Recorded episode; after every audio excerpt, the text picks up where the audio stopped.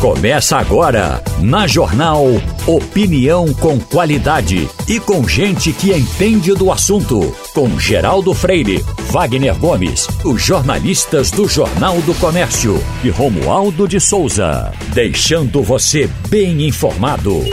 Passando a Limpo. O Passando a Limpo está começando. A bancada de Fernando Castilho, Romualdo de Souza, Wagner Gomes. Romualdo, um assunto que a gente até ia tocar ontem, mas ele não morreu de ontem para hoje. Quando o ex-governador Eduardo Leite, ele renunciou agora para uh, uh, ficar na linha de tiro aí para ser candidato a presidente da República, uh, mesmo com o partido dele já tendo um candidato.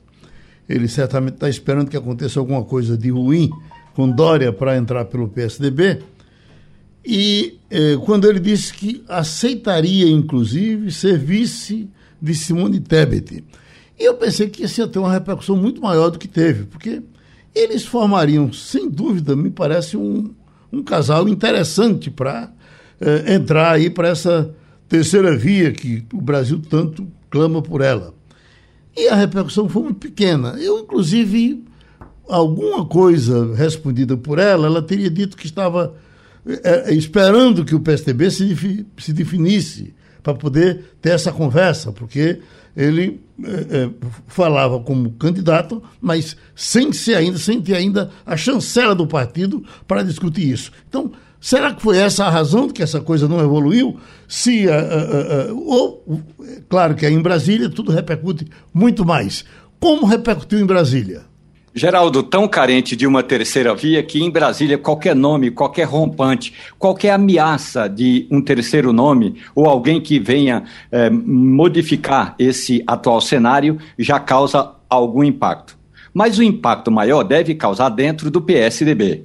Só de aplicativo, só o aplicativo, o partido gastou mais de 2 milhões de reais, que foi aquele fiasco todo. Aliás, aquelas prévias do PSDB, todas elas, todos os processos das prévias foram um fiasco, do aplicativo ao resultado.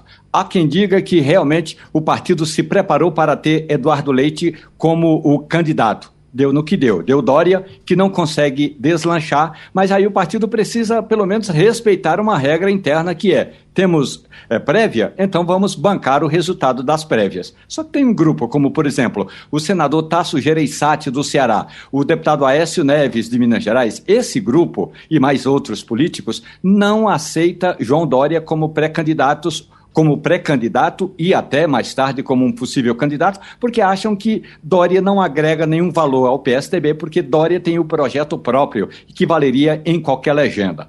Com relação a essa possível aliança do PSDB com o MDB, realmente ela vem sendo discutida. Vem sendo discutida há bastante tempo, Geraldo. Talvez não como uma federação de partidos, porque se houver a federação, isso vai engessar alianças nos estados. Imaginemos, por exemplo, se houvesse uma federação do PSDB com o MDB, em Pernambuco, o deputado Raul Henri não poderia estar no grupo de Paulo Câmara. Esse é um impacto importante e, portanto, está afastada a possibilidade. Aliás, a Rádio Jornal já antecipou isso aqui faz bastante tempo afastada a possibilidade de uma federação. Agora, juntar as, as duas pré-candidaturas é possível. Só que alguém tem que chegar no, no ex-governador e dizer para João Dória que ele não consegue agregar valores. Se não consegue, se não consegue agregar valor, pede para sair dá um tempo e deixa então o Eduardo Leite. Agora, a questão é: Eduardo Leite tem realmente esse peso todo ou é só porque é bonitinho? Bonitinho no sentido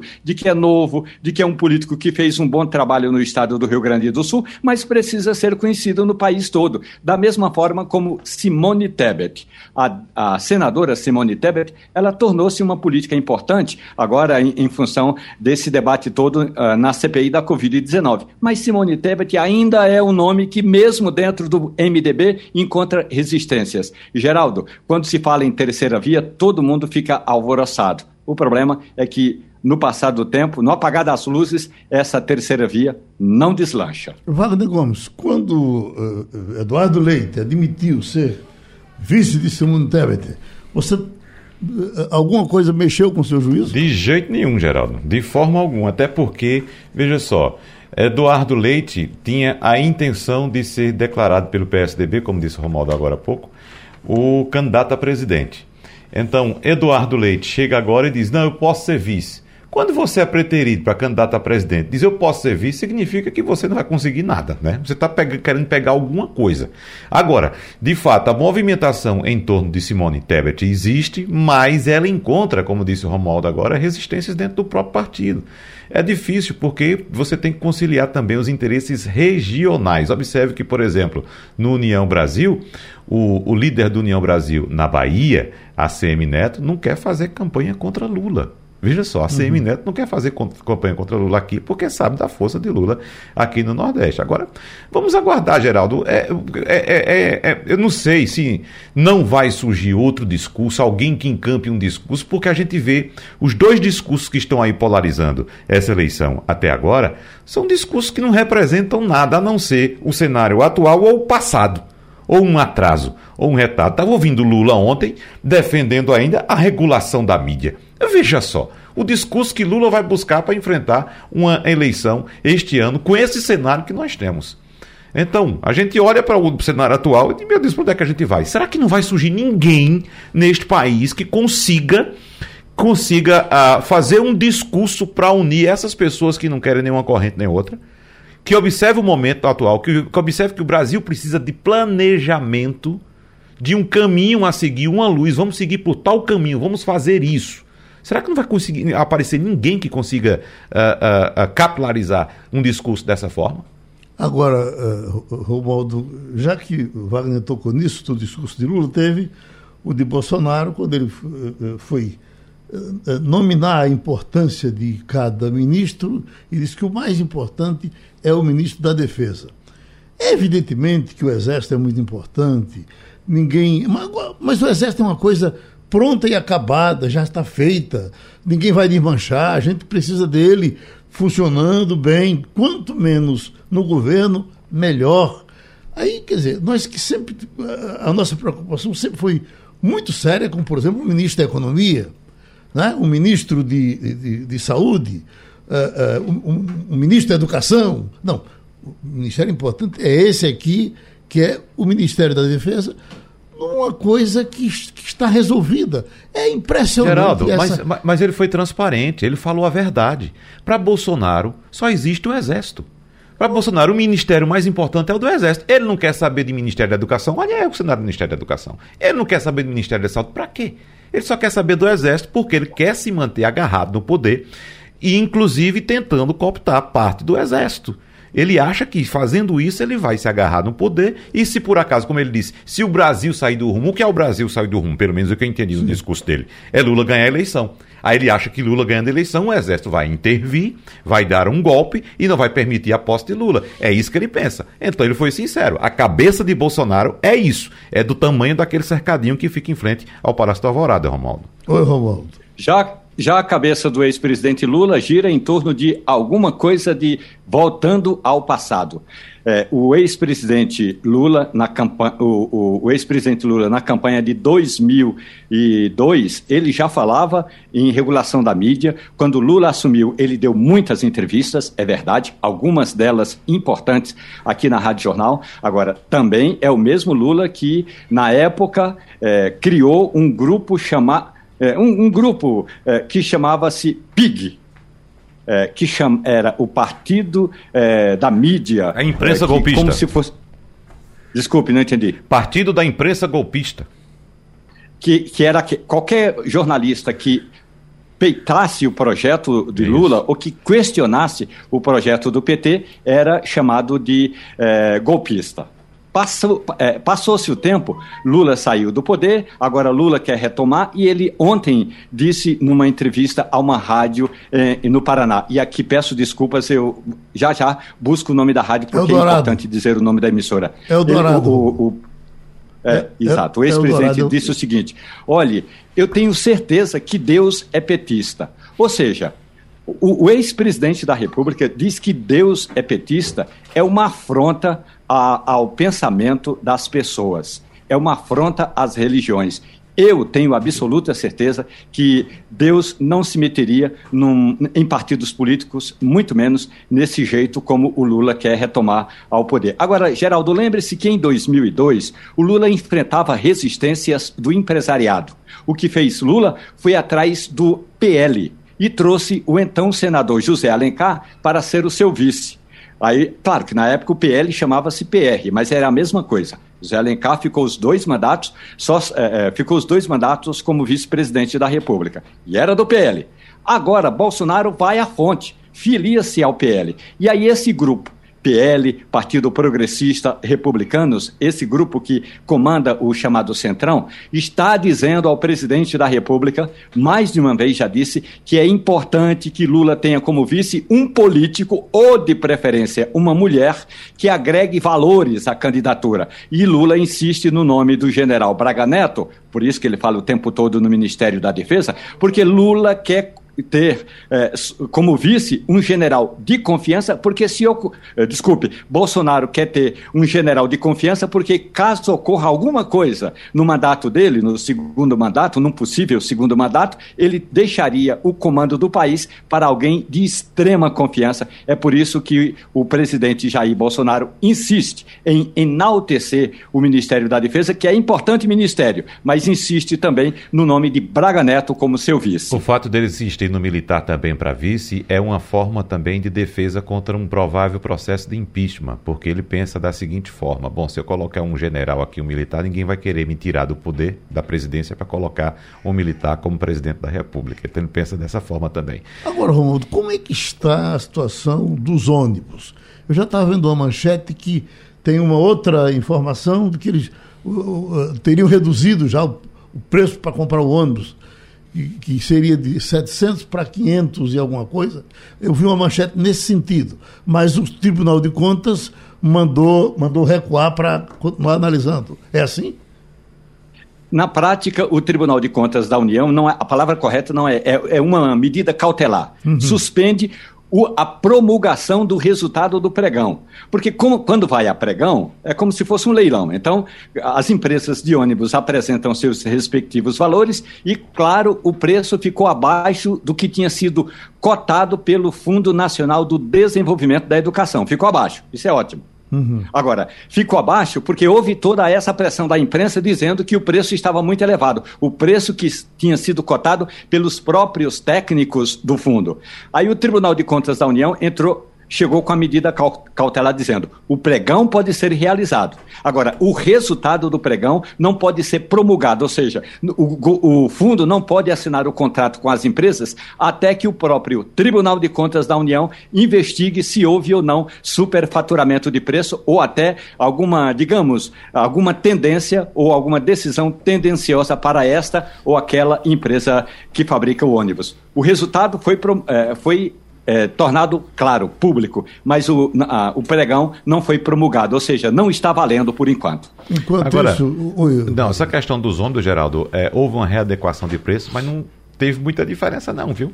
Eles peitaram o mesmo negócio, baixaram um pouquinho, mas saiu quase o mesmo preço. Quase mais de 100, não? quase, exatamente. É, mais de 100 mil. Né? Olha, veja só, o, o, o, o governo, o, os órgãos reguladores do próprio Ministério da Educação disseram, olha, o preço máximo é 270 mil reais. O preço máximo.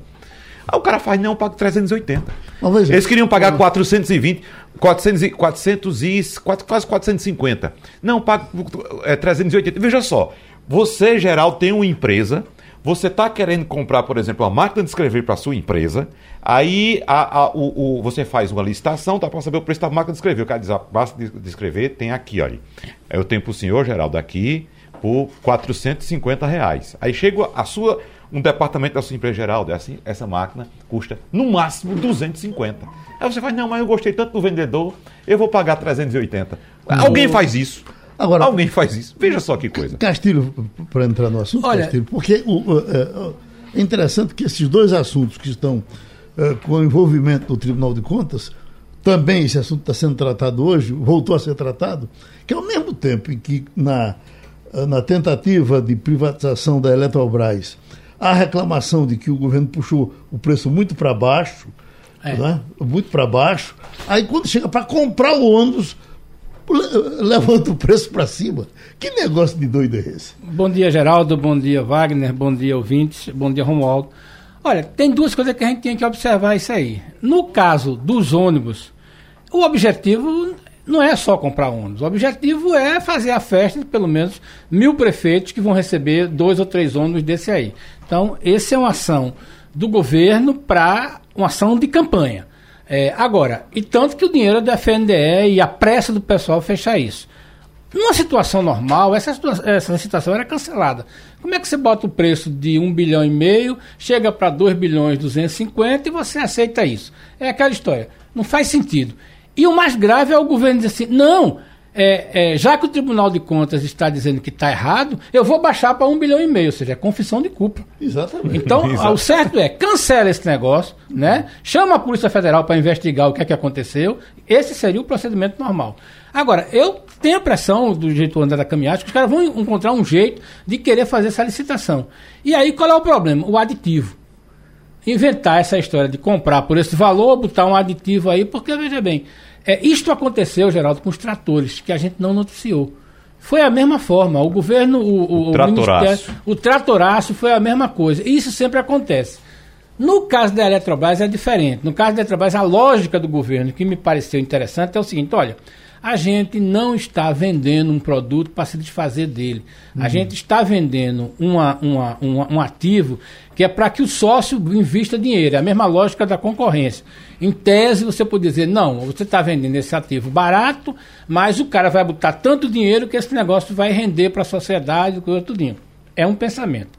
Agora, o que está dizendo é o seguinte, é que as normas que foram escritas pelo pessoal do governo né, botou o preço lá para baixo, na medida que dizia assim: se eu fechar uma concessionária, é, eu posso fechar uma concessionária. Um cara, vamos, dizer, vamos imaginar, eu tivesse uma concessionária na Paraíba, ou no Pernambuco, é, é isso eu, eu, posso fechar. Aí o cara disse, quer dizer que você dá autorização para fechar uma concessionária? Tá, então se você fechar uma concessionária, o preço vai baixar. Uhum. Então, isso é, peraí, isso não é assim não. É, se você vai baixar, você tem que ver porque é que você vai fazer isso. Essa é a discussão.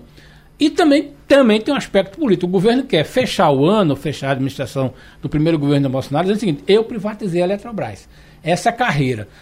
De toda forma, os dois estão errados, porque, na minha opinião, é o seguinte: tanto você, como você, como você disse bem, Geraldo, um subiu demais, outro baixou demais. Se bem que no caso do ônibus eu acho que é mais grave. No caso do ônibus, como é que você justifica que era, uma, era um bilhão e meio, passou para 2 bilhões e pouco, e de repente você aceita pagar um bilhão e meio. Me lembra a história daquele sujeito. Que você olha assim, chega na geladeira, ele está com um pote de iogurte. Diz, fulano, esse pote de iogurte é meu. Isso, não, Geraldo, estou guardando para nós dois. É o caso uhum. que aconteceu. É. Foi isso aí. Agora, existe também, Geraldo, como o Castilho já, já mencionou, muito interesse político por trás disso. São mil, né? pelo menos mil cidades vão receber é, isso. Isso né? o Romualdo já adiantou ontem depende do FNDE, que é o Fundo Nacional de Desenvolvimento da Educação. Quem é, quem foi Romualdo que indicou esses gestores do FNDE? Quem é que está por trás disso? E qual o interesse de fato, se é ajudar as crianças a chegarem à escola de ônibus novos, ou o Romualdo de Souza tem outro interesse por aí por trás? Olha, é bom que a gente destaque a importância do Fundo Nacional do Desenvolvimento da Educação. Agora, é verdadeira também a análise que diz o seguinte: o FNDE, quando separa recursos para melhorar a qualidade do ensino, porque vai melhorar, a gente sabe de muitos estudantes que não conseguem nem de bicicleta, nem de jumento, nem de burro chegar na escola porque fica muito longe. Então, o ônibus escolar é muito importante. Agora, a questão é por que esses fundos eles são tão é, queridos? Por que tantos políticos gostam de comandar fundos? Porque, em geral, o fundo é menos patrulhado do que alguns ministérios. Eu me lembro que tinha um ministro chamado Luiz Sérgio. Ele foi ministro da Aquicultura e Pesca no governo do presidente Lula. E ele dizia o seguinte: o, o, o ministério fica aqui ao lado do FNDEE do FNDE. Eu gostaria de estar ali no fundo, que é um cargo menos importante, não tem nem direito a carro oficial do que estar aqui no Ministério. Na prática, é mais importante ser gestor de um fundo desse tamanho do que de um ministério que não tem fundo. Comercial? Só para deixar claro, é, Geraldo, bem rapidinho, é claro que a gente defende que as prefeituras tenham ônibus, tenham um transporte adequado para os estudantes. O que a gente está discutindo aqui é que esse ônibus está sendo comprado por quatro, quase 450 mil reais, quando o preço máximo é 270. Então, se as prefeituras estão precisando de ônibus, se as crianças precisam de transporte escolar, você poderia comprar praticamente o dobro dos ônibus com o dinheiro que está sendo colocado. Deixa eu correr aqui uh, para o uh, uh, neurocientista Paulo Breiner, porque, doutor Paulo, essa matéria que veio, inclusive, na Veja dessa semana, a voz do cérebro, eu achei tão interessante porque, na verdade, eu vivi uh, situações com amigos. Eu posso me lembrar de Adelmo Cunha, que foi um locutor muito importante, que eu ia visitá-lo no Hospital da Restauração, ia com João Veiga, João Veiga chamava isso é a, a síndrome do enclausuramento. Você se tranca dentro de você mesmo, ninguém sabe se você está vivo ou morto, e não tem como, como dar essa informação. Em alguns casos, aperta o dedinho, se você estiver me ouvindo, bata com o olho. E no, no, caso dele, você não tinha isso. Tive outro amigo que passou, eh, João Batista, foi inclusive contador daqui da empresa. Passou, parece que nove anos, nove anos, no UTI do hospital, do hospital português. A gente pegava um radinho, deixava lá ligado no ouvido dele, na esperança de que ele estivesse ouvindo, mas não havia nenhum sinal. Enfim, depois que a família zerou, alisou, acabou tudo, aí ele morre. E nessa matéria está dizendo que tem um equipamento que vai fazer ou pode fazer com que ah, os, os médicos recebam esse aviso do cérebro que ele ainda está funcionando, ou que ele está funcionando, não que funcionando ele está, mas recebo esse aviso de que o, o paciente, doente, está lhe entendendo, está lhe ouvindo falar e pode lhe responder. Isso é resolvido já, doutor Paulo? Geraldo, bom dia, bom dia a todos. Em resolução, Geraldo, um avanço nos últimos 10 anos, assim, comparável ao celular que você hoje usa e você lembrar do celular de 2010, 2009 é muito, muito importante essa pesquisa. Nós, nós estamos caminhando a passos largos no desenvolvimento dessas interfaces cérebro-máquina, ou seja, estruturas de engenharia com ciência da computação, permitindo que a gente entenda melhor a neurofisiologia do cérebro e seja capaz também de fazer esse cérebro que, por algum motivo patológico, ou seja, uma, uma isquemia, uma esclerose lateral amiotrófica ou outra doença qualquer, perdeu o controle motor, ou seja, a capacidade da pessoa expressar pela fala, com movimentos das mãos ou das pernas. É como se essa tecnologia fizesse um, uma ligação do cérebro pensante, consciente, vivo, com essa estrutura motora que faz com que a gente expresse e as pessoas entendam nossas vontades e pensamentos. A evolução realmente dessas interfaces cérebro-máquina, dessa tecnologia, principalmente nos últimos quatro anos, é realmente surpreendente. E, e há de se esperar nos próximos cinco anos, alguns artigos falam que até 2030 nós vamos ser capazes de fazer o que esse artigo mostra, ou seja, fazer uma pessoa na locked-in síndrome, como João Veiga falou para você, é a pessoa trancada em si mesmo, ela nós acreditamos pelos sinais indiretos que ela está consciente, só ela não consegue manifestar essa consciência. Nós vamos provavelmente ser capazes de, a larga escala, não só um caso ou outro, a larga escala, fazer essa pessoa se comunicar com, com o ambiente. Isso é um e, equipamento eletrônico, não é isso? É, é, um equipamento eletrônico, né? Já, já hoje já existem a nível experimental várias testes. Experimental quer dizer em animais, depois em animais maiores, depois em voluntários humanos, depois em maiores quantidades de voluntários humanos. Ninguém pega um equipamento existente e bota numa pessoa em coma ou em locked-in, seja, trancado em si mesmo, para ver o que acontece. É, existe todo um protocolo, não é para todos ainda, mas para aquelas pessoas que têm alguns sinais indiretos que mostram o cérebro funcionante ou provavelmente funcionante, esse equipamento, sim, ele pode trazer essa comunicação de volta. E, e o, o, surpreendente, na verdade, o, o outro lado da história é que há sinais hoje bem evidentes na ciência de que o cérebro também melhora com essa comunicação, ou seja, esse estímulo que seria para levar os, o cérebro de volta ao ambiente, fazendo a gente entender o que a pessoa quer, a, a, é, devolver ela movimentos, também melhora a neuroplasticidade. Ou seja, existem alterações positivas no cérebro com esse equipamento. Existe uma chance maior da reabilitação. Existem motivos para a gente acreditar que a reabilitação dessa pessoa vai melhorar bastante. Oi, Castilho. Doutor Paulo, que tem uma curiosidade para saber o seguinte: a gente olha, quando a gente lê para onde o caminhou, né? é, a, a, chamada ficção científica, né, tem várias tendências de sair. Mas no mundo real, o que o senhor tem lido e acompanhado, a gente caminha para que linhas, né? Na sua opinião, a ciência está caminhando em que direção? A gente vai poder falar em breve na chamada prótese de inteligência artificial, que, que melhore a, a, condição do cérebro, ou seja, assim como você tem uma prótese de uma perna, dentária, é, é mamária, você, a, a, na sua opinião, a ciência caminha para isso, para você ter uma prótese no seu corpo que, que contacte isso? Somando a sua pergunta, que eu também ia fazer, mas para ganhar tempo, já estão falando também em transplante de cérebro. Né? É, aí já é uma coisa mais difícil, mas é, eu queria saber, mas, antes, antes da gente chegar. É, mas antes, antes de chegar nisso, na sua opinião, a ciência caminha por que é, estrada?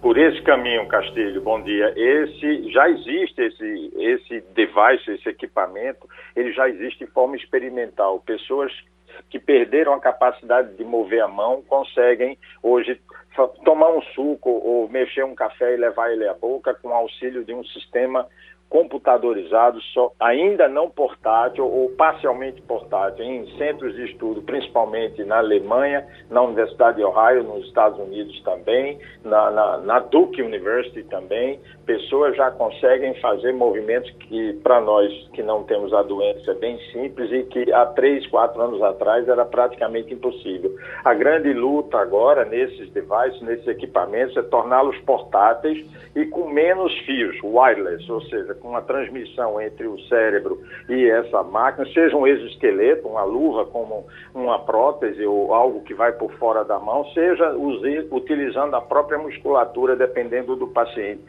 Ficção científica é a visão de pessoas privilegiadas, desde que os livros de Isaac Asimov foram escritos, até o, o, grande Luke Skywalker. Se, se você gosta de ficção científica, uhum. quando Luke Skywalker perde a mão dele, que é colocada aquela órtese, um dos testes que é feito é simplesmente tocar com a agulha na mão e ele reage.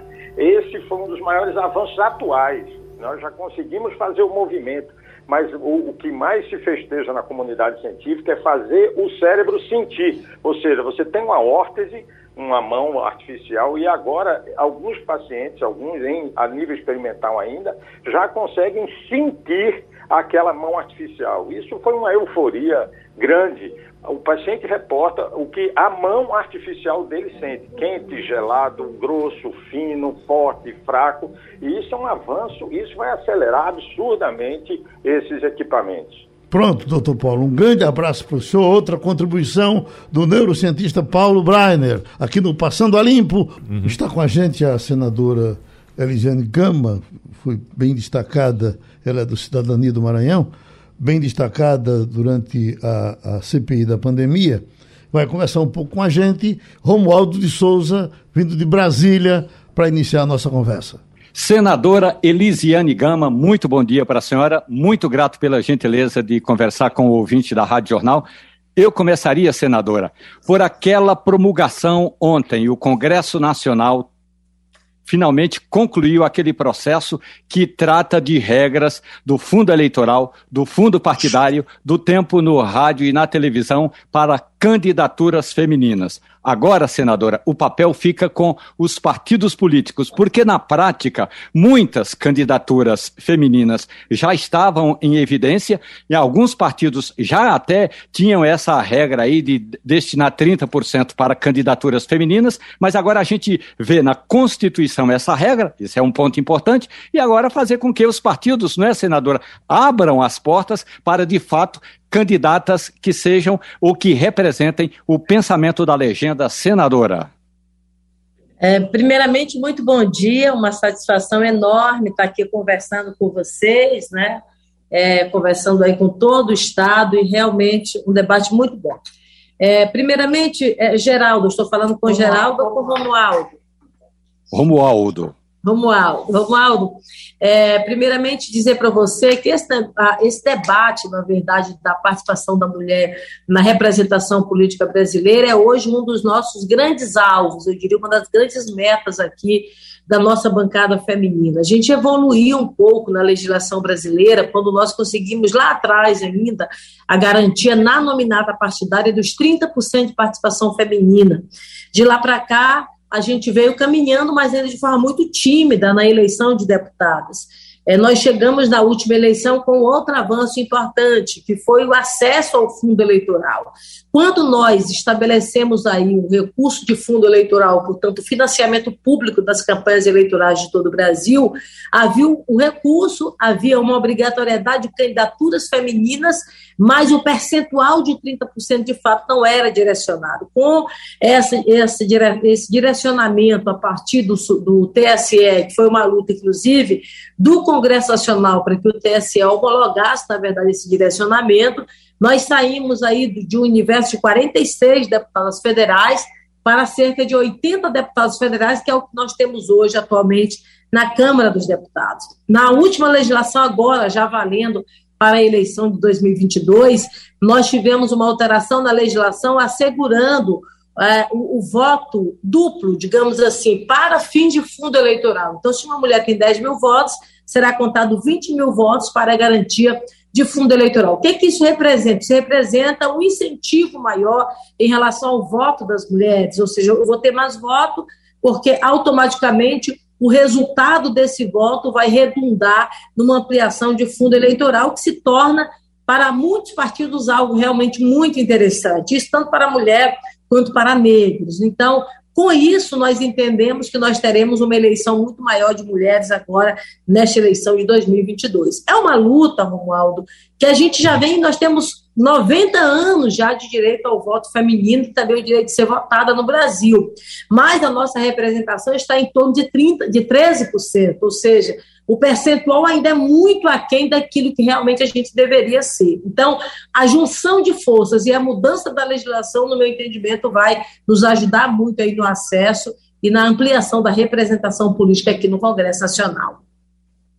Ora, bom dia, Fernando Castilho. É, eu gostaria de dar um, um, depoimento seguinte. Eu todas as vezes que eu votei em, em candidatas mulheres, eu não me arrependi do voto, né? Eu nunca me arrependi. E certamente a maioria das pessoas que votaram em candidatas mulheres não se arrependeram do voto pela performance dela no parlamento. A minha curiosidade é saber o seguinte: com esse mecanismo que foi é, é, organizado por essas quase 90 deputadas, qual é a sua expectativa na eleição de 22 no sentido de candidatas com real potencial de eleição, porque é uma movimentação tão gigantesca de fundo eleitoral que a gente fica pensando o seguinte: como é que as mulheres vão conseguir se afirmar candidatas né, num momento como esse? Qual é a sua expectativa de, de, de, de crescimento? Vamos ter mesmo um percentual chegar, por exemplo, a 20% no Congresso? Olha, a nossa meta, na verdade, é a ampliação. A gente está hoje em torno, por exemplo, a Câmara dos Deputados tem hoje 15%. A gente ampliou, então, portanto, muito importante. A gente saiu de 12% né, para 15%. A gente, nós éramos 46 deputadas, chegou a 80 deputados. Aqui no Senado Federal, hoje nós somos 12 senadoras. Né? Nesse momento, nós temos 14 senadoras, inclusive porque algumas são suplentes. Estão assumindo. Mas a ideia, na verdade, é que a gente tenha, de fato, essa ampliação. A gente faz agora, Fernando, no meio de maio, um grande seminário chamado Mais Mulheres na Política. É um seminário onde a gente vai trabalhar o incentivo do voto da mulher na boa política e o incentivo do voto na mulher, né? E também o incentivo na candidatura feminina. A gente tem finalizamos agora o prazo da, do registro de, de filiação partidária para as candidaturas, esse prazo acabou agora na janela partidária. Nós temos uma outra fase agora, que é a fase da organização para as candidaturas, né? ou seja, cada partido fará, de fato, aí na sua dominata. Então, a gente vai estar incentivando essas mulheres a serem candidatas. E também vamos estar incentivando as mulheres a votar, porque a mulher, quando ela vota, ela tem um critério não é, específico de avaliação. Então, isso, de fato, é muito importante. Precisa reduzir a abstenção do voto feminino. Né? A mulher é muito dedicada, às vezes, no ambiente familiar, e às vezes acaba no dia da votação não indo à urna. Né? Então, a gente está fazendo esse incentivo para que a mulher possa estar votando, a mulher possa realmente estar escolhendo o seu representante. No mundo inteiro, Fernando, nós tivemos uma ampliação muito importante das últimas eleições do voto feminino. A mulher tem votado muito, né? Então, a nossa ideia, de fato, é que a gente possa trazer muito mais essa conscientização e esse incentivo, porque nós entendemos que esse voto trará o resultado importante para a boa política, para a qualidade da representação política brasileira. Senadora Elisiana Engama, a senhora fala agora com Wagner Gomes e é, eu quero parabenizá-la também pela sua atuação na CPI da pandemia e outros trabalhos aí no Congresso também, senadora, mas eu quero lembrar aqui que apesar de alguns dispositivos colocados pela lei para que as mulheres participem mais da política, nós ainda tivemos problemas, né? Pessoas que se aproveitam da inocência, inclusive, daquelas que não conhecem bem o me mecanismo da política, acabam gerando problemas. Por exemplo, em 18 tivemos várias denúncias de candidaturas laranjas, mulheres que simplesmente tinham que participar da eleição por um dispositivo legal para cumprir uma cota, e ali houve denúncias de que essas candidaturas laranjas eram utilizadas para desviar recursos públicos. Isso aconteceu aqui em Pernambuco, aconteceu em Minas Gerais. Mas eu quero saber, senadora Elisiane Gama, o que é que se pode fazer além do dispositivo da lei, da fiscalização para que ele seja bem, bem cumprido também? Como é que as mulheres podem participar de maneira mais efetiva da política? Inclusive com mais determinação, com mais afim, com mais força, e tendo inclusive o seu exemplo, é, senadora Elisiane. Tá. É, Wagner, é, você traz um debate que é muito pertinente, né? É pertinente pela forma como a sociedade, como a representação política, a classe política, alguns, naturalmente, da classe política abordaram essa questão aí do voto laranja, né, ou da candidatura laranja, melhor dizendo, de mulheres em todo o Brasil, que a gente viu, naturalmente, uma exposição desses fatos. É um fato, nós precisamos repudiar, nós precisamos combater. É inaceitável, é inadmissível candidaturas laranjas, seja ela de mulher ou seja ela de homem.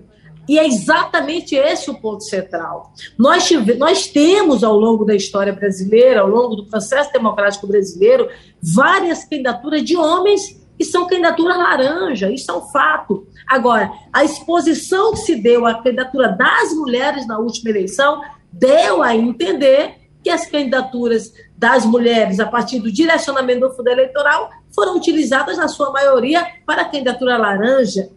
Esse, como eu disse, esse é, essa é uma questão criminosa, nós não podemos aceitar nós não podemos admitir em nenhuma hipótese mas jamais pode ser um elemento para a gente evitar que recurso vá para as mulheres do Brasil. O crime tem que ser combatido. Esse é o ponto principal. E a gente combate, a gente não aceita, a gente denuncia. Isso é um fato. Agora, o recurso do fundo eleitoral tem que ser assegurado para as candidaturas viabilizadas, as candidaturas apresentadas, as candidaturas que realmente se propõem a buscar o voto. Se tem pouco voto ou muito voto, esse é do processo eleitoral, esse, esse é da dinâmica da campanha eleitoral. Agora, jamais candidatura laranja. A gente, eu coloquei, inclusive, aqui em vários debates que nós tivemos dentro do plenário, alguém querendo dizer assim: olha, nós não vamos botar aí o direcionamento dos 30% do fundo para mulher porque foi para candidatura laranja. Isso é uma mentira que se tentou colocar na tentativa de desqualificação, de retirada do recurso para as mulheres de todo o Brasil. O que a gente precisa combater é a candidatura laranja, não se pode admitir, seja de homem, seja de mulher, seja de alguém que queira instrumentalizar, isso realmente a gente não pode aceitar. A gente tem feito um trabalho Vejam que, que inclusive, hoje, vai, né, a ideia da ampliação e da forma, por exemplo, a partir da duplicidade do voto para fim de fundo eleitoral, é um mecanismo muito importante para que, de fato, essas candidaturas possam ser incentivadas, para que o dinheiro do fundo eleitoral possa estar na mão da candidata e ela possa lá fazer sua campanha, não é? Botar o combustível no carro, fazer o seu papel, fazer os seus adesivos, não é? Poder, na verdade, se movimentar, se mobilizar e fazer uma campanha realmente bonita e ampla. Essa é a nossa defesa e esse é o nosso incentivo que a gente tem trabalhado em todo o Brasil. Pronto, nosso maior agradecimento à senadora Elisiane Gama, da Cidadania do Maranhão, que participou aqui do Passando a Limpo. Presidente da Associação Brasileira dos Produtos Exportados de Frutas, dos produtores exportadores de frutas, novamente, frutas e derivados.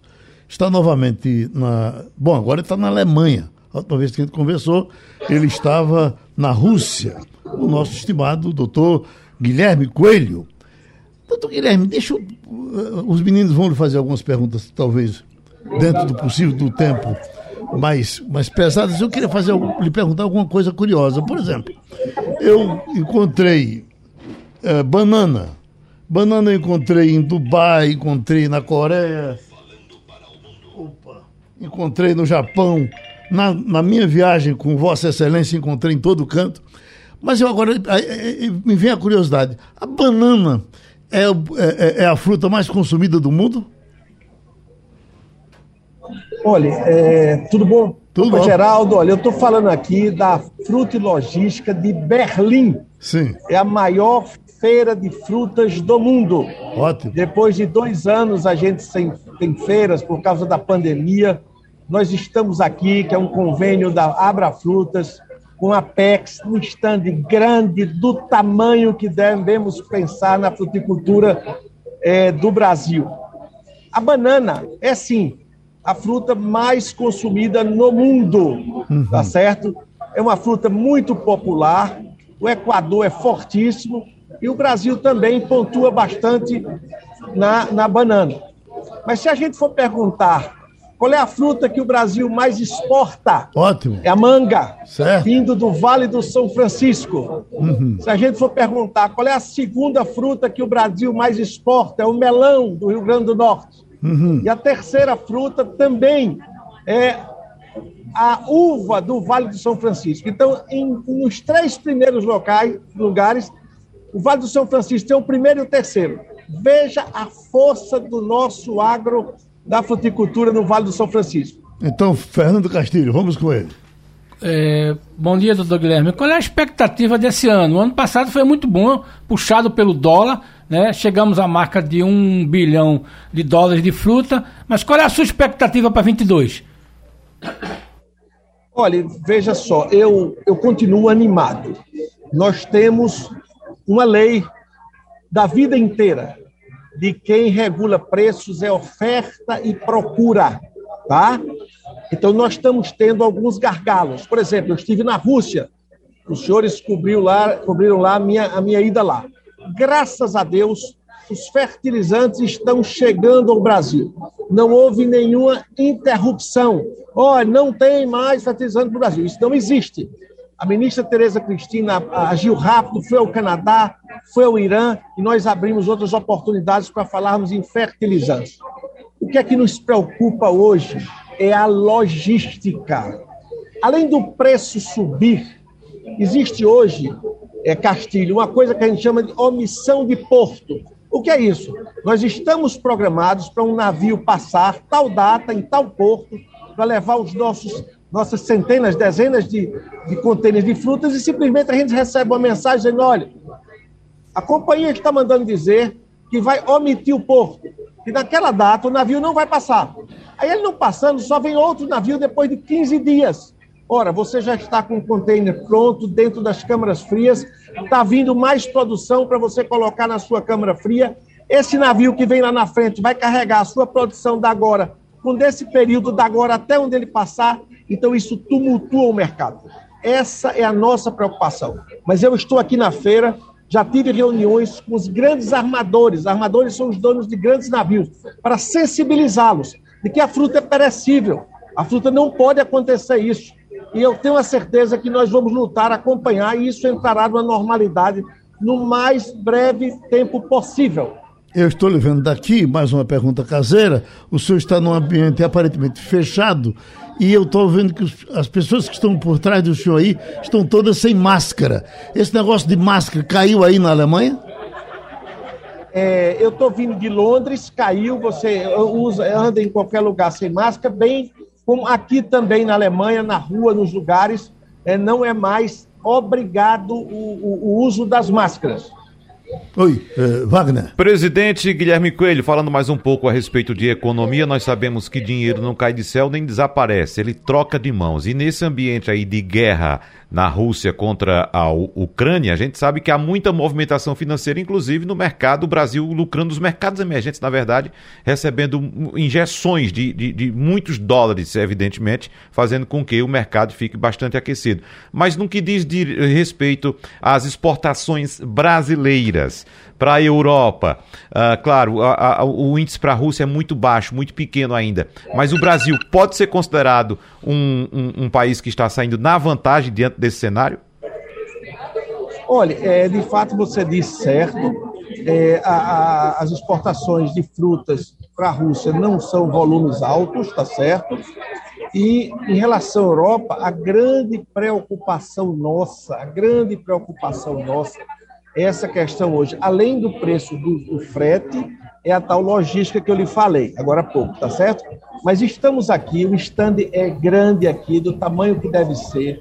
Nós temos aqui muitos associados, muitos negócios, e o importante é dizer aos senhores todos que os pedidos, os pedidos, a Europa quer fruta, que o Brasil continue mandando fruta.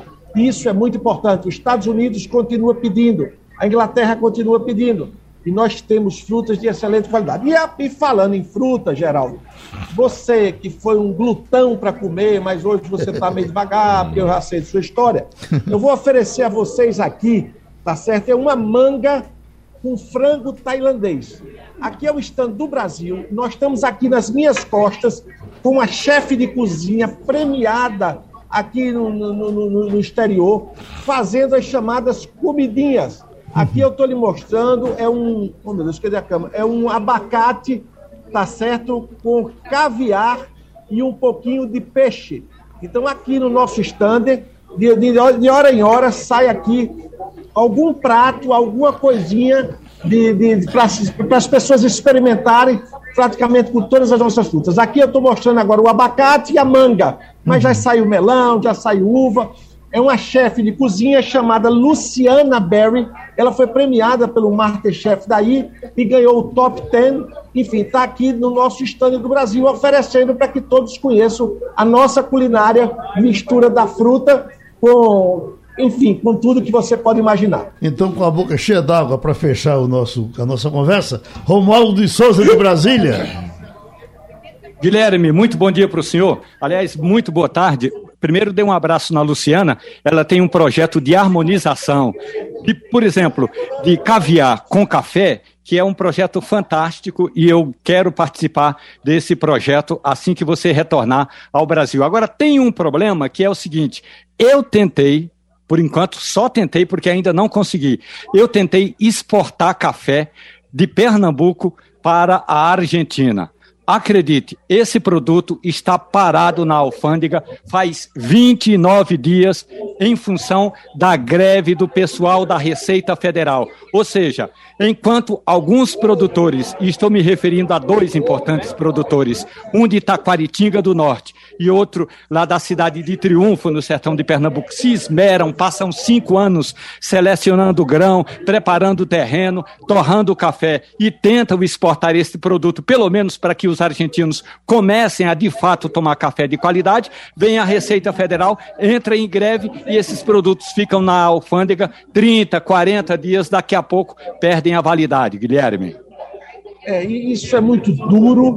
É, eu queria aqui dizer que Triunfo é um espetáculo. Eu tenho falado com o pessoal lá sobre conversa. Eu, como uma pessoa ligada ao agro agora, vou visitar lá.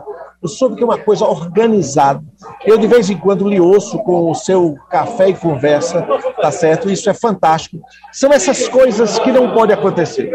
É, a gente tem problemas, Romualdo. Você está com café que tem prazo de validade. Nós temos a fruta que tem um prazo mais curto. E de vez em quando dá um tal canal vermelho, que é normal, é natural que se fiscalize. A gente, tudo bem, mas tem que ter uma celeridade. O que nós estamos tentando dizer aos armadores aqui, às grandes companhias de navio, é que, por favor, não se pode falhar navio com a fruticultura. A fruticultura é perecível. Nós podemos perder dinheiro, entendeu? E essa fruticultura é quem gera renda e emprego no Nordeste, no semiárido. Tá certo? O que eu conclamo é dizer isso a eles: olha, minha gente, vocês vão desempregar o semiárido. E eu tenho, e eu tenho fortemente conversado com eles para que isso possa se estabelecer e dar, dar tranquilidade para que a gente possa não ter esses problemas. Doutor Guilherme Coelho, a nossa conversa está encerrada, mas o senhor, por gentileza, segure o fone aí no ouvido que Wagner vai divulgar nesse momento uma pesquisa que está saindo na corrida presidencial. É, Wagner. Geraldo, a pesquisa saiu agora há pouco, eu não tive tempo de detalhar todos os cenários, mas tem um cenário, o cenário mais importante aponta aqui é, a pesquisa do IPESP, feita entre os dias 2 e 5 deste mês de abril, registrada devidamente no TSE, aponta Lula com 44%, Bolsonaro com 30%, Aí já tira o nome de Sérgio Moro, né? Uhum. Aí vem Ciro Gomes em terceiro com 9 pontos percentuais. Em quarto aparece João Dória com 3 e em quinto Simone Tebet com 2 pontos percentuais. Então, uh, a saída de Sérgio Moro Uh, deu um pontinho aí para Ciro Gomes, um pontinho para Dória e um pontinho para Tebet, mas acho que a maioria do voto. Quer dizer, não foi aquele ponto que iria para Bolsonaro. Não, na maior parte que parece que foi para Bolsonaro. Eu disse, eu vou repetir, eu não detalhei ainda a pesquisa. A diferença dele ainda é de 14 pontos para Lula. Ainda de 14, né? 44 a 30. Uhum. Mas a, a, tendência de Jair Bolsonaro na pesquisa em todos os cenários de avaliação de governo, de uh, uh, queda de popularidade, tudo isso vem sendo revertido. Agora a gente pega todo o gráfico aqui que eu vi superficialmente, mostra sempre o, o, o índice negativo caindo de Bolsonaro e o positivo subindo. São Sim. pequenos pontinhos, um, dois pontinhos, mas são movimentos mas sempre, sempre, constantes. Né? E terminou o Passando a Limpo. A Rádio Jornal apresentou opinião com qualidade e com gente que entende do assunto. Passando a Limpo.